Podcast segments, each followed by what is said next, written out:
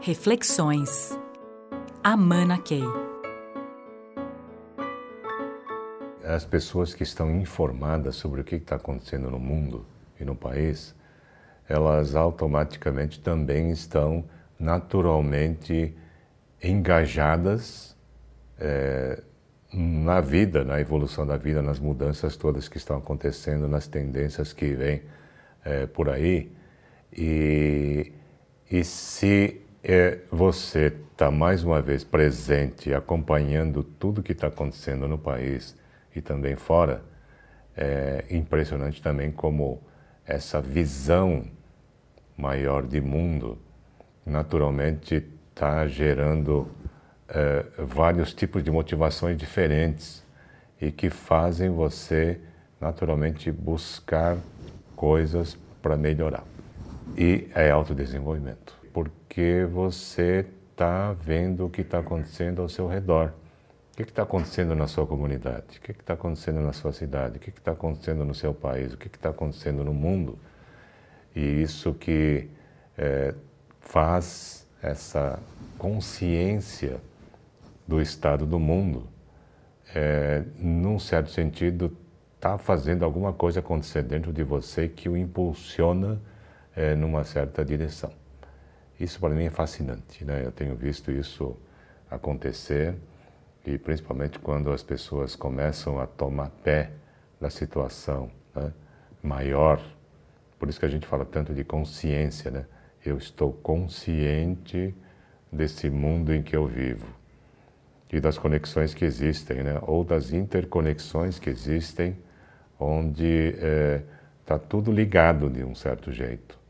E na medida que eu tomo consciência desse quadro maior, é, tem algo que está acontecendo dentro da gente que a gente não sabe. Mas em si isso é como se mex estivesse mexendo no nosso software, porque tem mais conexões que estão é, provocando essa esse refinamento né, das minhas sinapses, no meu jeito de refletir, e é evolução. Por outro lado, a consciência do que está acontecendo é, me impulsiona para entender é, melhor a vida e, de repente, isso também está me fazendo evoluir, é, num sentido não tradicional. É, por exemplo, a evolução é ter mais conhecimento sobre esse assunto ou outro, né? Mas é, eu acho fascinante também essa ideia de é, nós passarmos a ter uma consciência mais refinada da realidade onde a gente vive e da própria vida. E que naturalmente mexe, por exemplo, com o nosso senso de julgamento, nossa sabedoria, ao tomar decisões sobre qualquer coisa dentro uh, do mundo profissional ou não mas isso seria evolução. É, é algo que talvez aconteça de uma forma que você nem sabe. E por outro lado, se eu tomo consciência da importância disso, eu posso começar a direcionar os meus interesses é, para essa visão mais refinada do mundo e da vida, porque eu sei que isso vai mexer com a forma como eu vou encarar cada detalhe do meu dia a dia profissional ou é, na minha vida pessoal. E aí que entra essa questão da curiosidade que eu sempre também coloco na mesa, porque é algo que a gente não pode perder. Como criança, nós somos extremamente curiosos e parece que depois a gente vai perdendo essa curiosidade. Mas na medida em que nós mantemos isso, é, nós somos uma antena o tempo todo nós estamos observando no trânsito, no dia a dia, conversando com pessoas, vendo as características das pessoas e tal. Nós somos uma antena.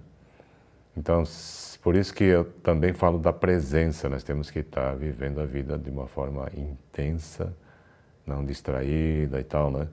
E de repente, só de fazer isso, eu já estou evoluindo até de uma forma não consciente. Isso que parece também algo que devemos embutir dentro dos processos se nós somos líderes e queremos fazer com que as nossas equipes estejam se desenvolvendo naturalmente, estejam buscando evoluir. Criação do contexto significa também é, assegurar que as pessoas é, estejam mais presentes na vida.